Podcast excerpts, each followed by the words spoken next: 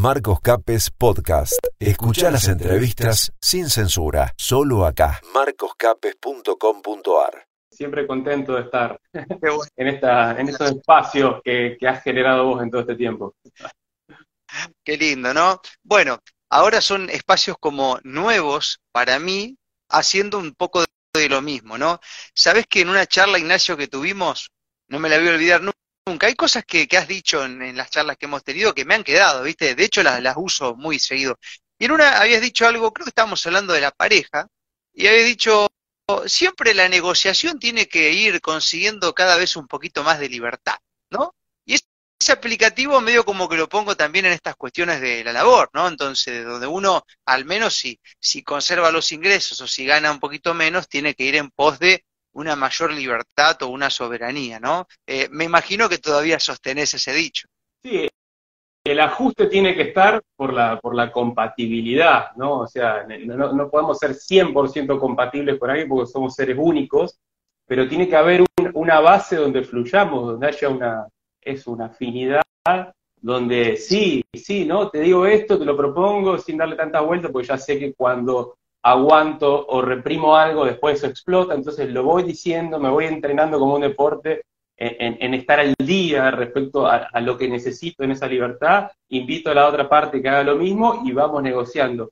Un pequeño esfuerzo, un pequeño ajuste siempre hay, incluso laboralmente si uno es emprendedor o autónomo, hay, hay un ajuste, hay un encuadre, y después dentro de ese encuadre hay que moverse con la mayor libertad posible. El encuadre podría ser, mañana no tengo ganas de levantarme y me tengo que levantar, me tengo que levantar porque ya asumí el compromiso, etcétera, ¿no? O, el cliente o lo que sea, pero siempre algo tengo que ajustar. Pero dentro de lo posible, donde haya la mayor libertad posible, ahí hay que dirigirse porque el otro es caro. Cuando, cuando hablas de que es caro, eh, ¿cuál es el precio de la pérdida de libertad? me imagino que esto lo, lo debes ver en consultorio vos, ¿no? Porque eh, creo que uno de los grandes problemas de hoy es que hay muchos seres humanos que por ahí no tienen la libertad necesaria, ¿no? Sí, es ser un convencido de que, de que hay un libre albedrío y de que siempre se puede ir a más con ese libre albedrío. Hay muchas creencias de hasta acá llego y de, de este límite no puedo pasar, y en realidad sí se puede pasar de, ciertos límites, sobre todo, ¿no? Donde no, entra a perjudicar al otro, todo lo que tenga que ver con mi individualidad, tengo miles de, libertades. Eso, yo siempre digo a los pacientes, digo, las únicas dos obligaciones son ser autónomo, o sea, ganar mi propio dinero, no depender ni el dinero de mis padres ni el dinero del Estado, ¿no? Y la otra es, si en algún momento decidí ser padre, por lo que sea, inconscientemente, conscientemente, ¿no? Porque en general si uno usa bien un, cuidado, el hijo no viene, pero si viene hay que hacerse cargo hasta la mayoría de edad, ¿no? Como me salga, con límites, con empatía, con comprensión, como me salga, es artesanal como toda la vida. Pero más allá de esas dos obligaciones, que es automantenerme, digamos, autosostenerme, y, y, y, acompañar a un hijo hasta la mayoría de edad, la libertad es infinita. ¿no? Hay un montón de posibilidades de explorar esa libertad. Que después no lo quiera hacer por miedo al que dirán, a la crítica, al quedarme solo momentáneamente, etcétera, es otra cosa, pero la libertad está en eso que hablábamos, en esa libertad que no, no perjudica a los demás. Vos sabés que mm, el doctor Federico Boyce, en una charla que, tuve la oportunidad de hacer en, colaboración con la en, en Rosario, su libro se llama Tu dosis de libertad, ¿no? Y hay un ser humano ahí internado con un niño que le está dando un suero que a, priori es la libertad. Y en esa charla con el doctor Boyce, eh, él llega a la conclusión, como médico, de que mucho de lo que enferma a los seres humanos es la pérdida de libertad, ¿no? Eh, y, la, y, la, pérdida de libertad, eh, el, el, principal origen de la pérdida de libertad es la obediencia ciega, una obediencia prácticamente de niño, una obediencia que no se detiene a pensar como un adulto, sino que más bien, como, como se siente cómodo en la delegación, eh, automáticamente repite sin ningún cuestionamiento previo, ¿no? Y, eso, bueno, tiene sus consecuencias. Creo que en estas épocas se están moviendo muchas de esas consecuencias, Ignacio, ¿no? O sea, lo que enferma es la pérdida de libertad, doctor Federico Boyce, y acá estamos más o menos hablando de lo mismo. Y, la libertad te da salud, o sea, si lo ves de la vereda opuesta. O sea, más libre sos, más, más está eh, disfrutando la vida ese cuerpo, ¿no? Entonces, a más disfrute, más es posible que esté, que esté sano. ¿no? Y, después otra imagen recurrente que siempre pongo es el, famoso lecho de muerte. O sea, ¿de qué te irías, te sentirías frustrado si estarías en tu última semana de vida en una cama sabiendo que vas a morir? La sensación de frustración, ¿por qué sería? ¿Por no habértela jugado en qué? Entonces, siempre está bueno tener ahí al alcance de la mano el hecho de si me queda una semana de vida, estoy en una cama, sé que me voy a morir, ¿por qué razón me diría frustrado? ¿Por qué razón diría fui un cobarde, no me la jugué, no arriesgué, no abracé, no dije te quiero, no pedí disculpa, no hice eh, lo que me dictaba el corazón en cuanto a vocación, en cuanto a relaciones, etcétera? Entonces, antes que llegar a ese momento de frustración, es jugársela para llegar a ese momento de decir, ya está, vamos en otro lado, ¿no? Pasemos a otro sueño que, que, que, digamos, exprimí la vida, que, me impregné los sentidos en, su máximo posible. ¿no? Qué loco, ¿no? Justo hoy a la mañana en la editorial del día traía un escrito celto de un, de un libro, o sea, lo, retomé, pero no es que lo leí textual. Anán Cara se llama, que es el libro de la sabiduría celta, en donde los celtas consideraban uno de los mayores pecados de la vida es estar vivo y no vivirla, ¿no? Que es un poco eso, porque si, si te pones a pensar, el obedecer de niño es una vida no vivida. es, digamos, una repetición de conceptos, es un yo hago lo que me dicen. Y a veces funciona, pero a la larga tiene una, una consecuencia. Los celtas creían eso, ¿no? El, peor pecado es una vida no vivida. Mirá qué loco, ¿no? ¿Eh? Porque cuando uno lo trae a los tiempos en los cuales estuvimos transcurriendo, parecería que la salud tenía que ver con eso, con una vida no vivida. Sí, así es. Porque aparte da mucho miedo la, libertad, la autenticidad, porque no es, como el otro día escribí una cosita, no es, digamos, amoldable en ningún colectivo, en ninguna forma de pensar estandarizada. Entonces parece, a veces parece que somos más auténticos, pero seguimos perteneciendo a otro colectivo donde nos da miedo pensar de una manera distinta, ¿no? Como en su momento que la política aparecieron, aparecieron los libertarios, qué sé yo, y después entre los libertarios se odian, ¿no? Y vos ¿cómo? que supone que tenés eh, una filosofía de vida de libertad y responsabilidad individual, de. De, calidad humana, ¿no? Y después el otro pensó un poquito más a la izquierda, más a la derecha, no digo en términos políticos, sino que se movió un milímetro más allá o más acá de, lo que vos pensás y ya es el enemigo, ya tiene un interés oculto, ya. Y se, y se atacan cada vez más, ¿no? y tiene que haber una base, sí, que haya honestidad intelectual, que, no tenga un, esta cosa de sí hablamos de esto, pero porque me quiero llevar el interés por otro lado, sino que realmente tenga un interés genuino de que la cosa mejore, tiene que estar esa base. Pero después vamos a pensar distinto y somos muy distintos, ¿no? En, esa intimidad, en lo más íntimo, en ese momento donde se apagan las luces, estoy en mi casa, donde no estoy con nadie, en mi intimidad soy una mezcla exótica, rara, extravagante, pero no el personaje encuadrado del enneagrama, que intenta hacerse el extravagante. No, soy raro, eh, eh, diferente en esencia, sin tener que hacer un esfuerzo por mostrarme especial, ¿no? Y dejar salir eso, esa percepción que tengo del mundo, e, eso que yo veo del mundo, eso que, pienso del mundo, dejarlo salir literal, muchas de esas cosas que pensamos en intimidad, ¿no? Da miedo, ¿no?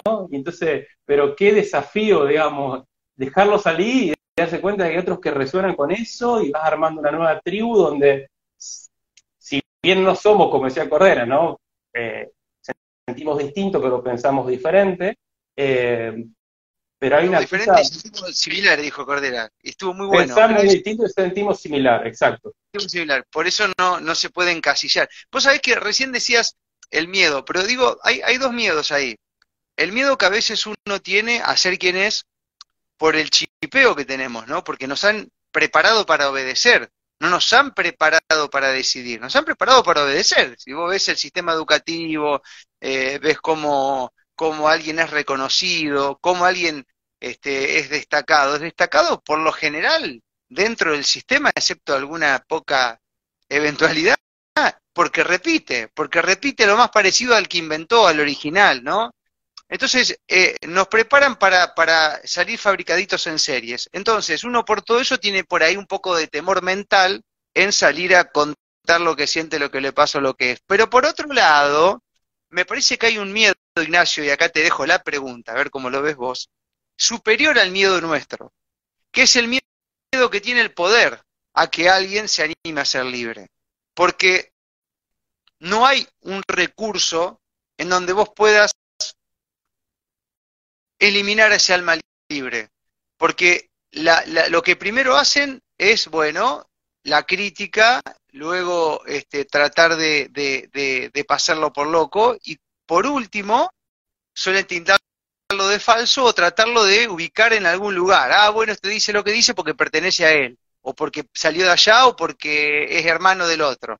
Cuando eso no pasa, cuando, la libertad real no hay casillas en donde se puede ubicar al emisor del mensaje, el poder empieza a temblar. Y no le queda otra que hacer lo más burdo que es la censura, tratar de correr a ese material que molesta. ¿Cómo, cómo, cómo lo ves ahí? Creo que hay un escrito tuyo que está muy lindo que habla de que las almas libres tienen un efecto tan poderoso que, bueno, se las busca quitar del camino.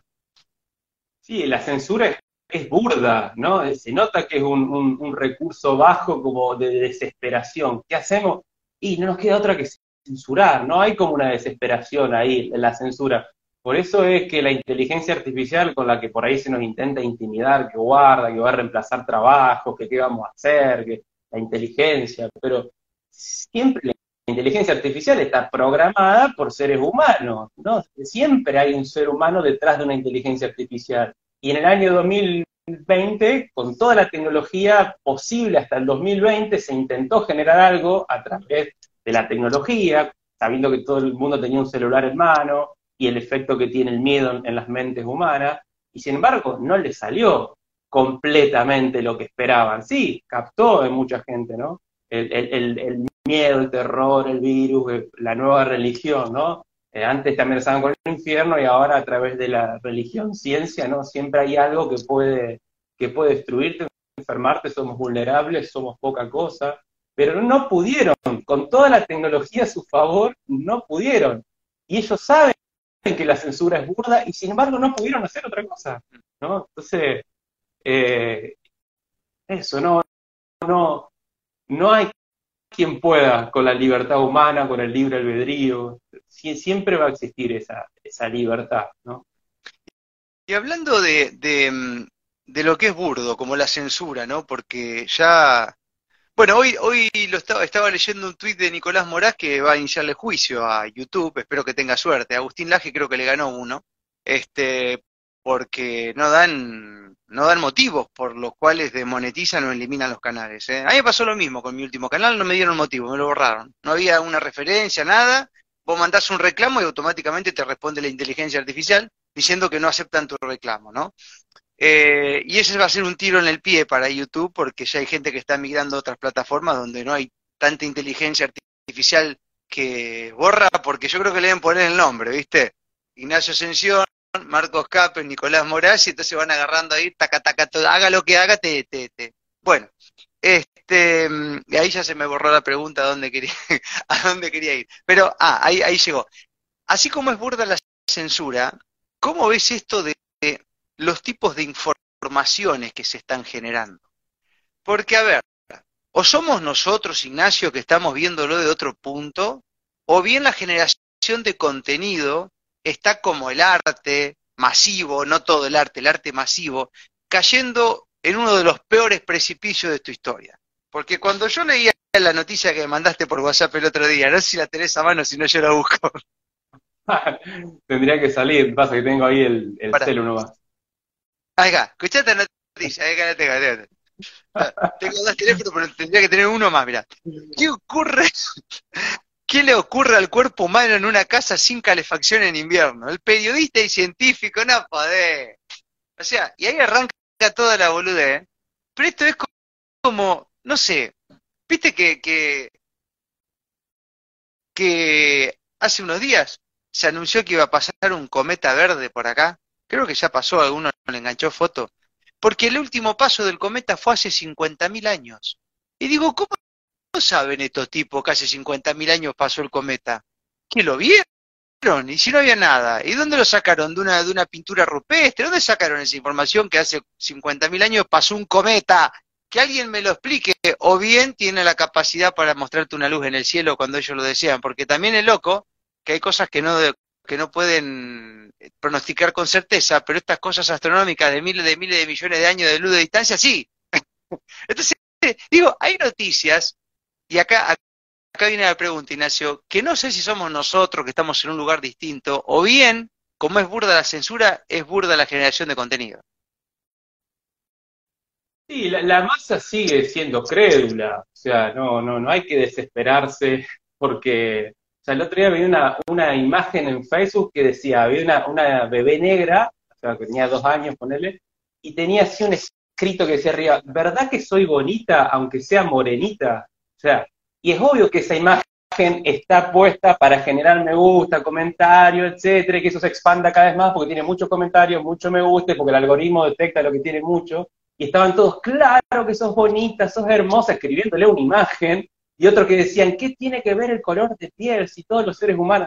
hay una, una masa que reacciona fácilmente ante cualquier cosa, y uno no se puede pelear con eso, o sea, porque cada proceso de cada uno es único, y bueno, bueno, tocarán fondo, si es que tocan fondo en algún momento por, por vivir en esa ingenuidad, ¿no? Pero yo siempre digo, el punto intermedio entre la ingenuidad, porque también del otro lado está la paranoia, ¿no? El, punto intermedio es estar centrado, ¿no? Escuchando todo el tiempo y tampoco creyendo, o sea, ni creyendo lo que me dan los medios, las redes sociales, todo el tiempo y siendo crédulo, ni viendo la noticia de la vedette o de la última dosis que van a poner, ni tampoco creer todo el tiempo que esto es un apocalipsis, porque si realmente tomo dimensión de la historia humana, y no sé si es más o menos menos apocalíptica esta época que otra, ¿no? Hay, hay que tomar dimensión también, porque también se vende mucho, a lo mejor yo tengo interés de, una, no sé, de los poderosos del mundo, pero tengo el interés de que suba mi canal de YouTube, como decías una vez, yo sé que cuando me enojo tengo más gente que escucha, o cuando doy tal título tengo más... Y entonces es una tentación para seguir creyendo, pero ahí me corro también de la, de la honestidad intelectual. Si, digamos, eh, genero una ansiedad por un tema y lo exagero, ¿no? Entonces, eh, bueno, es un arte tremendo hablar desde la verdad, expresar verdad, encontrar la verdad todo el tiempo, ¿no? Entonces, mantenerse centrado es la clave, ¿no? Y preguntarse quién soy yo, para qué estoy en este mundo, cuál es mi función, cuál es mi, matiz particular a diferencia de los demás, ¿Cómo puedo hacer que el trabajo sea cada vez menos trabajo en el sentido etimológico de la palabra y que eso me dé para vivir y que sea todo como una especie de, equilibrio entre lo que soy, entre lo que doy, lo que recibo, etcétera, etcétera? Eh, son esas las preguntas que tengo que, hacerme, ¿no? O sea, si no caigo en, que estoy a la deriva de, o que estoy preso del azar, o que en cualquier momento me pasa cualquier cosa, y entonces cambié la mirada del noticiero vieja por seguir canales de no sé qué que me asustan todo el día, ¿no? Sí, vos sabés que me pasa y dicho sea de paso, hasta recién yo me doy cuenta que a veces hay contenidos, viste, que uno ha hecho en otros tiempos que alguien los reflota. A lo mejor hay grupos grandes que comparten la nota, como en las redes sociales nadie mira la fecha de cuando se generó una noticia, la confunden con que tiene que ver al presente. Y, parece que en estos días hubo como un reflote de una entrevista que le hice al doctor Monteverde, que hablábamos de algunos productos que tienen ese metal que está tan de moda. Y bueno, tuve una la cantidad de mensajes de gente que con un cagazo bárbaro, porque tienen que ir al odontólogo y tienen miedo. Y bueno, si llegamos a ese punto, ¿no? Realmente estamos siendo parte del problema, pero del otro lado, ¿no? Entonces, volver con esas preguntas que decías hoy, seguramente nos conectan a ver las noticias, los avances, las opiniones de una manera distinta, ¿no? Eh, entonces, eh, capaz que hay una combinación de las dos cosas, Ignacio, ¿eh? Capaz que hay cosas que el poder está haciendo de una forma burda y desesperada porque sabe que no tiene mucho más por hacer, con todo el dinero, el poder, la fuerza. Y por otro lado, hay seres que van dándose cuenta de algunas cositas, le van quitando entidad a otras, ¿no? Y, van entendiendo que la vida es un poquito más sencilla. ¿Cómo la ves? Y es, estar en la Matrix, vivir en la Matrix, usar las cosas que tiene la Matrix, pero, pero despojarnos de aquello que nos esclaviza, ¿no? De ese sistema, por ponerle un nombre Matrix, ¿no? No, no, no por eh, eso, ¿no? por hablar distinto, ¿no? Eh, hay algo que tiene que tener positivo la vida estando en este mundo y con las dificultades que tiene, porque eh, estar en, esta, en este cuerpo humano tiene su dificultad no hay que negarlo, pero, pero también tiene su lado positivo, su lado bueno, su lado, eh, eso, ¿no? De, magia, de misterio experimentar, que seguramente si hay otros planos no se pueden experimentar en otros planos, ¿no? Entonces, si no soy yo mismo, voy a pasarla heavy, heavy, heavy en este mundo. Y si soy yo mismo, va a haber una dificultad, pero va a haber un, goce proporcional a esa dificultad también. Sí, Sí, porque además hay otra cosa. No sé vos, a lo mejor me decís, sí, yo tuve un par de casos en, como terapeuta, pero yo no conozco a nadie que haya hecho un cambio radical en pos de ser quien es, adquiriendo libertad, soberanía, accionando, que haya dicho me arrepentí o vuelvo de nuevo donde estaba antes, porque vos podés, digamos, a lo mejor no reconoces un arrepentimiento por orgullo, pero podés empezar a accionar y hacer lo que hacías antes. Yo no conozco a nadie, por lo menos de mi entorno. O sea que hay algo, hay algo que se siente, que se sabe, que se vive cuando uno acciona siendo quien es, que no hay vuelta atrás, ¿no? Y creo que esta información de lo que pasa, la saben todos. Por eso, por ahí un poco las mamarruchadas que hay, ¿no? Y que, y que uno ve. Mirá, hablando de mamarruchadas, fíjate, porque mientras estaba charlando con vos, dije, voy a ir a un sitio que cuando yo era niño lo leía y me compraba todas las revistas de la muy interesante, porque siempre me encantó la ciencia. Calá, una vacuna para las abejas, una inoculación que va dirigida a las abejas malíferas que buscas protegerlas de una enfermedad llamada loque americana. ¿Desde cuándo las abejas tienen? El otro día la televisión española a los peces le daban, entonces es como que hay algo que hay que darle a los humanos y como los humanos no se lo están dando, vamos a ver si la damos a los que están antes, que son los que consumimos después, ¿no? Pero, ¿quién va a creer que las abejas de golpe y raje ahora tienen una enfermedad y tienen que ser inoculadas? Y el único, el único ser que se rima con de todos es el humano, ¿no? Este tipo de noticias eh, es sacarle más leche a la vaca que ya está estrujada, porque no, no, tiene gollet. Y yo pienso que a, más ateo sos, ateo materialista, más miedo tenés, más, miedo, ¿no? Más, te crees esa, esa idea de, ¿cómo es que se le dice al, desorden, ¿no? A la, entropía. O sea, cuando vos entendés que hay un sentido espiritual y espiritual también, se ha bastardeado la palabra, que cada uno lo entienda como, como lo pueda, ¿no? Y cada uno lo viva como pueda pero ya no le tenés tanto miedo a la muerte. No es que no, no lo tenés, en algún momento por ahí lo tenés, pero no te gobierna, ¿no? Es como el ego, una cosa es usar el ego, otra cosa es que el ego te use, ¿no? Entonces, claro que hay un miedo a la muerte, pero no me vas a usar con el miedo a la muerte. O sea, no, me robás más el espíritu de niño, es el espíritu de niño que recuperé. O sea, cuando yo hablo de espíritu de niño no hablo del infantilismo, del egoísmo, del egocentrismo, del capricho. Hablo de ese espíritu de conexión con la vida, de entusiasmo con la vida que tenemos de niño, que se nos va aplacando cuando vamos creciendo, cuando vamos a la escuela, cuando estudiamos, cuando hacemos todo lo que deberíamos hacer, después el ser humano se enferma o sufre y sale a flote recuperando ese espíritu de niño, ¿no? Entonces el que conectó ese espíritu de niño que es de no, es de, vivir en, una nube de pedo, no, no, es, es, con el adulto también integrado, pero el que recuperó ese espíritu de juego, de entusiasmo, de libertad, no se lo sacás más, ¿no? Entonces no, no, no me vas a vender más que, que, que, que, vine a un sistema caótico, ¿no? Y que en cualquier momento me pasa cualquier cosa. Mira, eh, hoy estábamos tocando esto de la pendularidad o del miedo, ¿no? Que por ahí no nos ayuda a tomar decisiones. Y acá veo un comentario que lo voy a leer, porque este es un ejemplo muy común. Este comentario dice acá, creo que es Moira, uy, ahora no vamos a poder comer más miel, por la noticia que yo leí antes. Tampoco es eso, ¿no?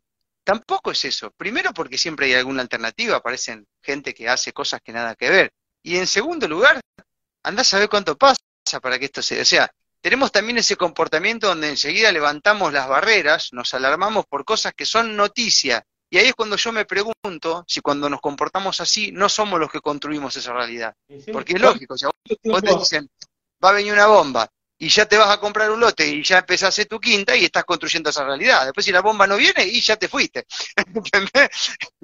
Eh, eh, ¿Cómo la ves, Ignacio? Pero me parece que hay también, eh, está bueno hacer conciencia sobre esto, porque hay un trabajo mental que inclusive pasa en los seres humanos cuando escuchan ciertas noticias que hasta no sé si no las sueltan y las permiten porque saben que pasa eso. Vos decís, bueno, si vos querés que todo el mundo, este, no sé, deje de comer miel porque es sana, te largo una noticia de esta como la que te leí y va a haber un montón que no van a comer. Entonces, el sistema que está buscando que no coma ya está logrando eso porque vos estás construyendo eso. La noticia por sí sola no hace nada. Ese comportamiento mental bastante reactivo que en su momento lo tuvimos con el papel higiénico, ¿te acordás? Y tantas otras cosas, eh, que tengo entendido es el cerebro primitivo, ayúdame ahí, Ignacio, eh, eh, tiene que haber alguna herramienta para que nos desprogramemos de todo eso. ¿Y cuánto tiempo se habló, por ejemplo, de, del apagón? ¿Te verdad que decía que iba a haber un apagón? ¿no? Y, si, así, ¿no? Y, y, no pasó. Entonces, imagínate si va a estar temiendo por algo que no pasa, porque en realidad el futuro no está escrito y, lo, lo, vamos construyendo entre todos, ¿no? Entonces, si yo directamente digo, sí, me dicen, va a pasar esto, y yo digo, sí, va a pasar, ¿no? Como un zombie, y ahí sí es cuando los generamos entre todos, como decís vos. O sea, no está escrito, no está escrito nada de lo que va a pasar, ¿no? Entonces, eh, donde más puedo incidir es en mi, en mi círculo, ¿no? Y si todos nos enfocamos en nuestro círculo, bueno, más allá de eso es la, la, la empatía programada, como dice, como dice Gustavo Cordera, ¿no? O sea, eso de, de, eh, tenés que ser empático como yo digo que, que, tenés que ser empático, ¿no? O sea, tu sensibilidad por el otro a mí no me cierra. Vos, si no sos empático como para mí es la empatía, no sos empático, sos lo contrario a la empatía, ¿no? Esa manipulación que se usa, ¿no? Eh, ¿no? Primero tengo que ser empático, por más que sea un contrasentido, empático conmigo mismo, ¿no? Y después desde ahí a mi pequeño círculo y no puedo mucho más que eso. Todo lo otro me parece que es más bandera política, lo, que va más allá de eso. Y herramientas simples que se puedan aplicar como para no entrar en ese temor tan fácilmente, Ignacio, para no convertirnos en tan, en tan este pendulares, digamos, ¿qué, qué, podríamos hacer? Además de... O sea, es que ayer justamente le mandé un mensaje a un amigo, le digo, loco, no me mande tantas cosas de este tipo me siguió mandando, o sea, nada. Después me respondió, pero me siguió mandando arriba. Yo voy a decir, loco, a ver si la locomotora la frenamos un poco, ¿no? ¿Qué herramienta podemos tener para eso? Sí, yo te mandé una noticia el otro día. pero, te lo, mandé para reírnos un rato. pero, pero pará, pero vos no me mandás nunca. Yo tengo gente que me manda todos los días, Ignacio. Dos o tres noticias todos los días, ¿no? Ahora, bueno, estoy dando ese mensaje que, que, traten de evitar porque no tiene ningún sentido y trabajan para el enemigo, pero así todo todavía sigue habiendo gente, ¿no? Entonces empiezo a bloquear, porque ya que uno escribe y no hay respuesta, o está automatizado, bueno, yo me automatizo también. Aparte, e, es desde el miedo que te lo mandan, no es desde la buena onda con vos o de, saber qué le pasa a Marcos o, lo quiero compartir con Marcos por algo en particular. ¿no? te lo mando todo el tiempo porque tengo miedo que esto suceda y quizás si la gente que tiene un micrófono habla de esto, por ahí impide que esto pase, ¿no? Y, entonces, ¿por qué no te abrís vos una cuenta por qué no empezás a hablar vos? Y tan importante es que alguien comunique esto, ¿no? Claro, es cual. Y, a veces puede, puede existir, acá ya te hago la pregunta media terapéutica, ¿puede existir una adicción a ese sentimiento de alarma o de alerta? Como que, digamos, no puede pasar una semana si no es que haya una noticia que, oh, rendimos, activemos ahí, este, nos pongamos a la defensiva. Y, sí, o sea, e, es, lo que se usó con los noticieros normales hasta, hasta hace muy poco tiempo, y hoy después están los que no le creen a esos noticieros normales, pero tienen sed de algo apocalíptico y, y algo que va a romperse en cualquier momento, y, ¿no? Y, va a desaparecer la raza humana, ¿no? Y hay una adicción, sí, claramente. Entonces, bueno, ¿cómo se, sale, ¿cómo se sale de la adicción dejando de consumir y bancándome el síndrome de abstinencia, ¿no? Y reconociendo que todos somos adictos a algo, pero que hay adicciones que son más nocivas que otras y que me conviene, eh, como mínimo, disminuirla. Pero el ser humano es adicto a algo siempre, ¿no? o estar solo, o estar en compañía, o a opinar todo el tiempo, o a quejarme, o a llorar, o a, la alegría constante que evita la tristeza, etcétera, etcétera, ¿no? Wow, qué loco no eso, porque todos somos adictivos a algo. E, es verdad, es verdad. Ahora, eh, puede haber alguna adicción más sana que la otra, en eso creo que podemos estar de acuerdo. Ahora, el problema es cuando nos hacemos adictivos a algo que no es nuestro y que no lo elegimos, que viene impuesto.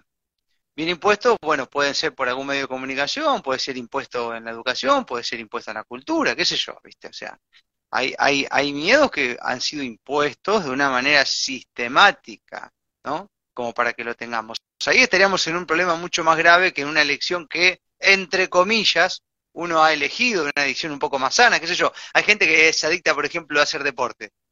bueno, pero a la hora de elegir... Claro, el, sobreentrenamiento es malo como el sedentarismo. Ahora, si sos adicto a caminar dos horas por día y te va a hacer más bien que mal, te puedo asegurar. Por más que sea una cosa de, ay, no puedo estar si no camino, pero te va a hacer bien. Así que al lado de otras cosas, ¿no? De, fumar 20 cigarrillos por día. ¿En qué etapa nos encontramos, Ignacio, hoy en día como sociedad, ¿cómo lo definiría? O así de cuenta que estás inspirado ahora, ojalá te agarre y medio inspirado, y, y, tomaste la pluma derecha, ¿sos derecho para escribir? Sí. Ahí está. Y tomaste la pluma y bueno, estás a punto de, de escribir algo, ¿viste? Y yo ahora te voy a invitar a que, a que, a que hagas, si querés, un análisis de en qué etapa nos encontramos hoy, este, como sociedad, ¿no? Como mundo, como vos quieras llamarlo. A ver si te sale algo. ¿En qué etapa nos encontramos? Eh,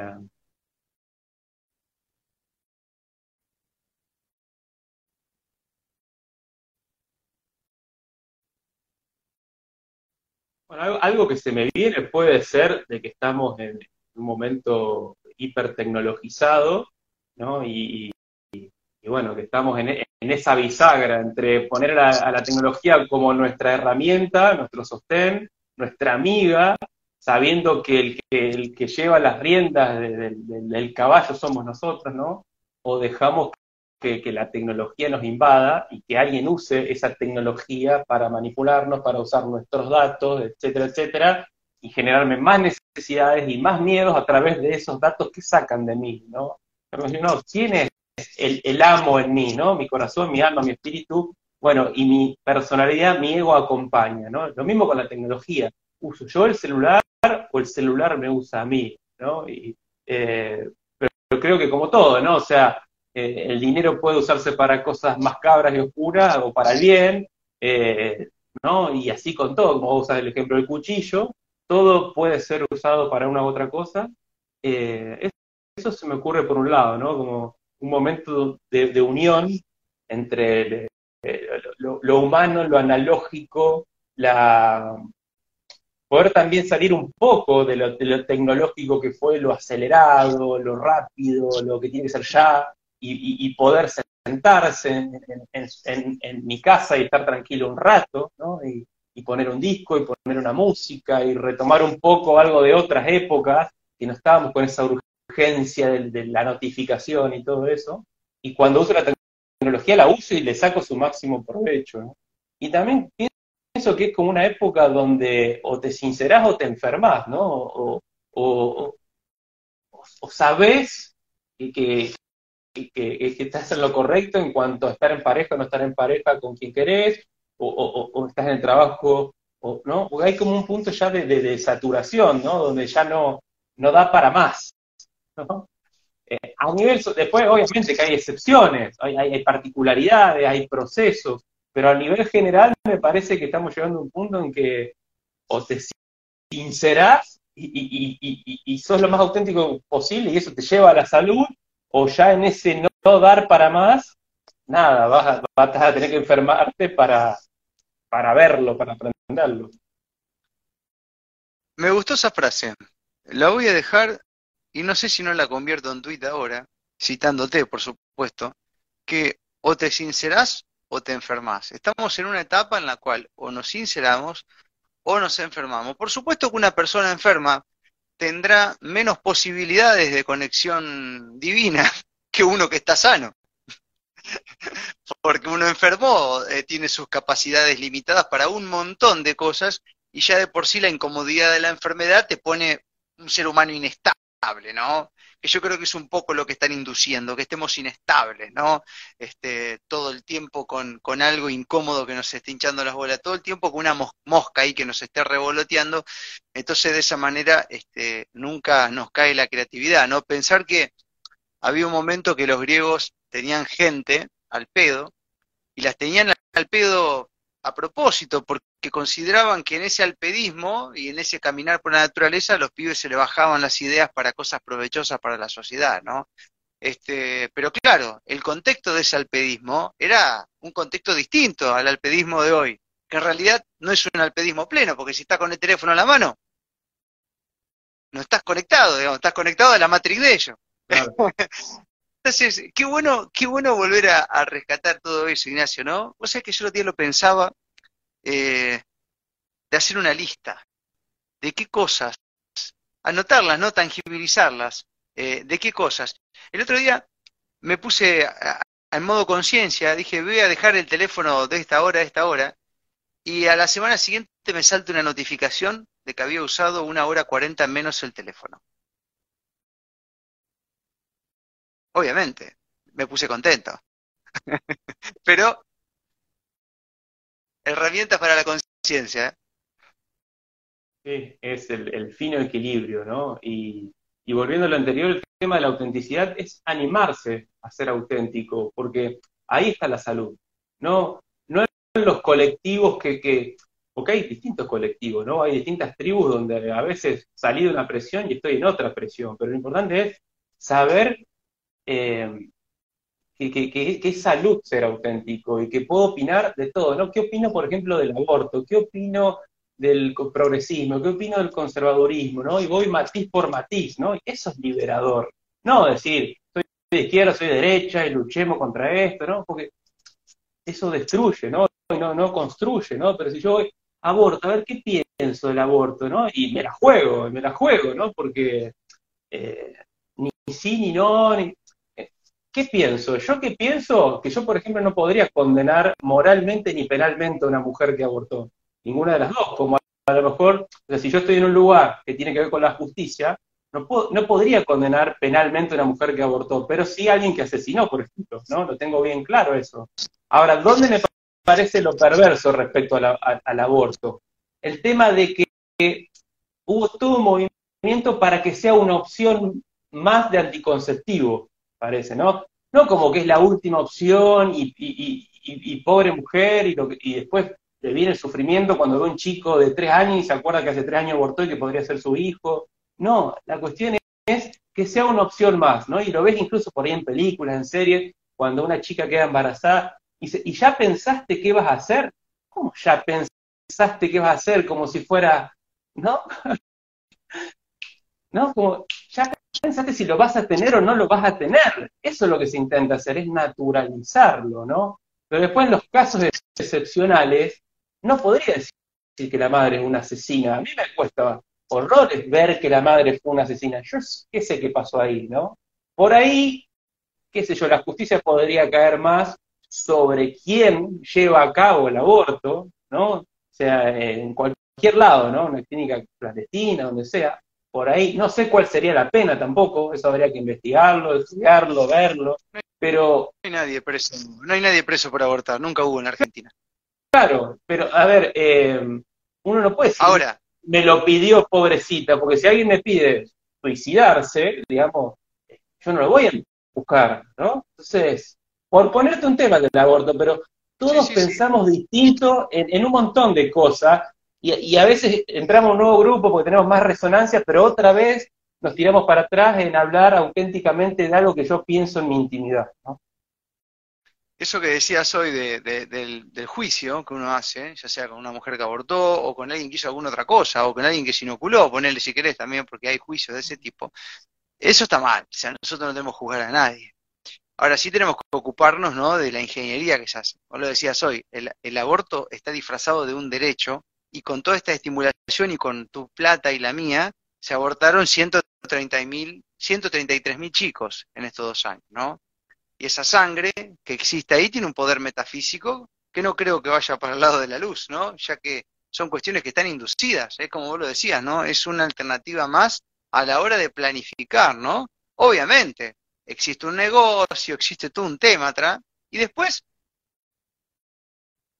los terapeutas integrales hablan mucho de esto, que tiene que ver a lo que queda pos ese tipo de decisión.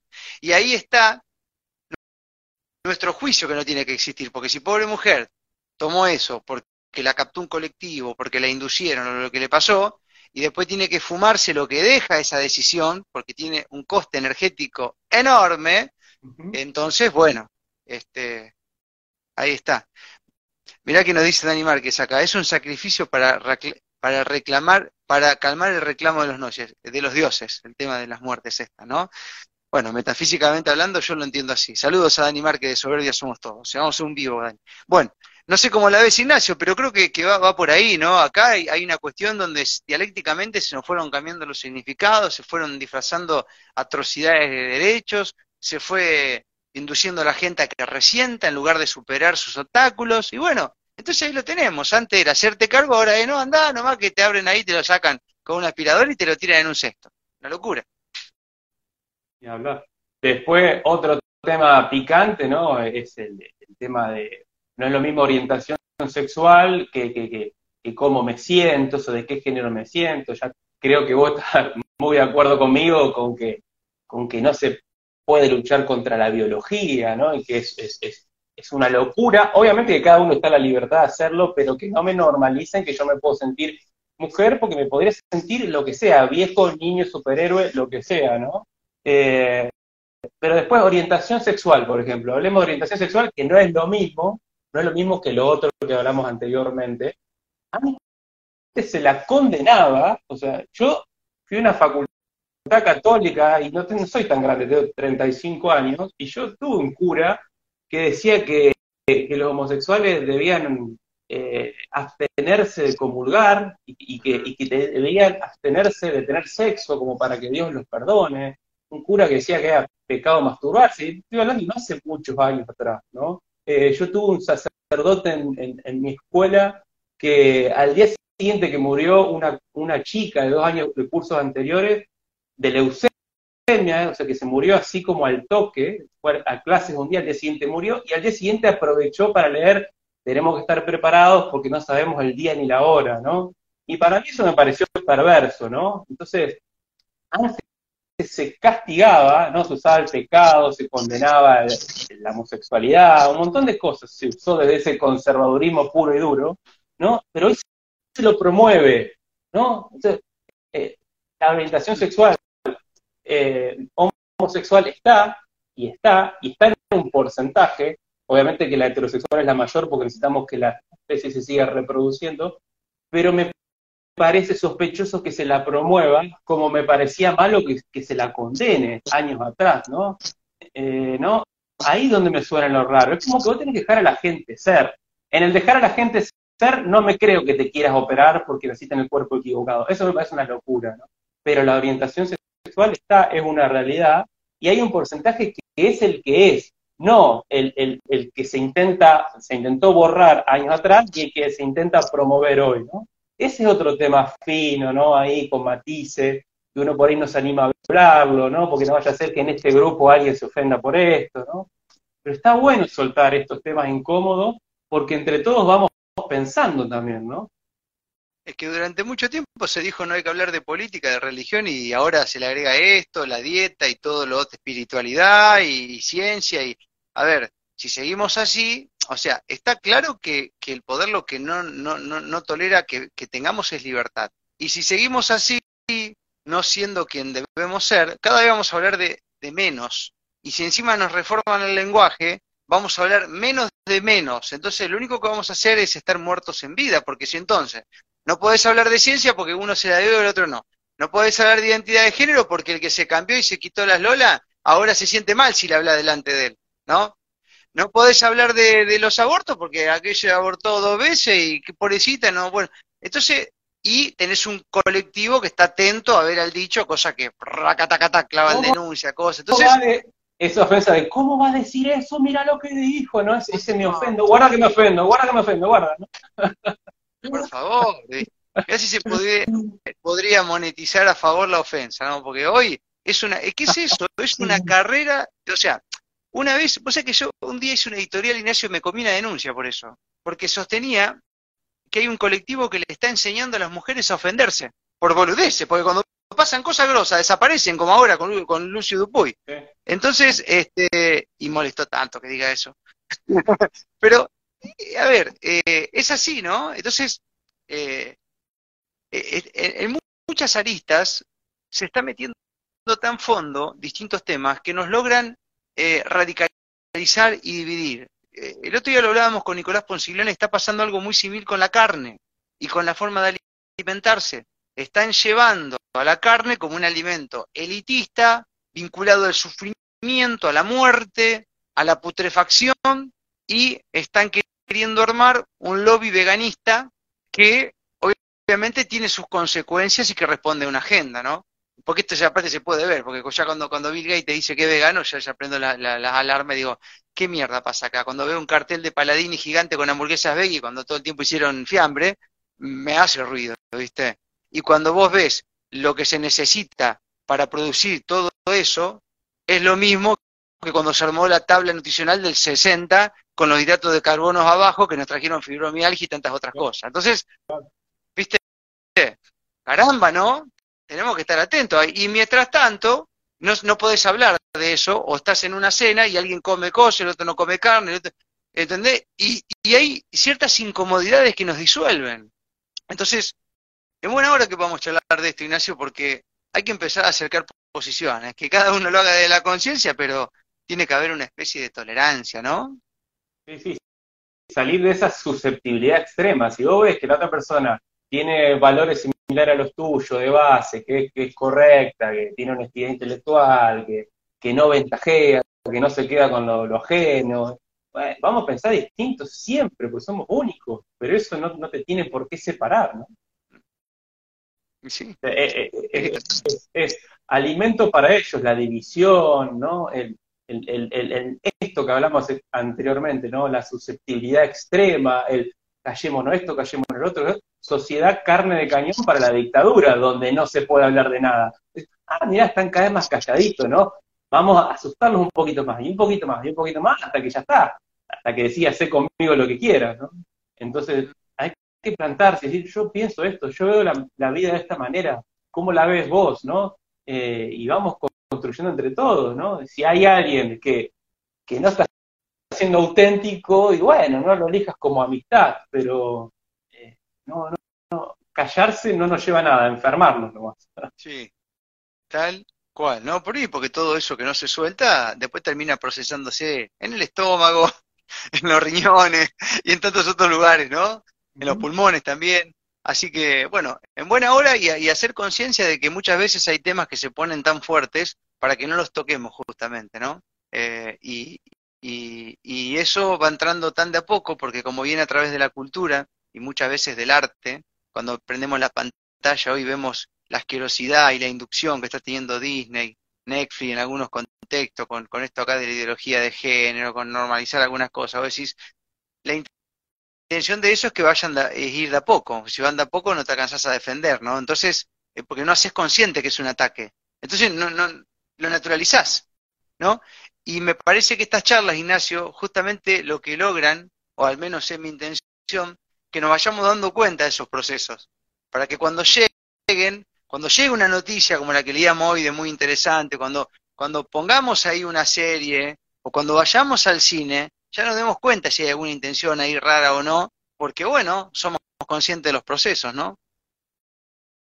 Sí, sí, es así.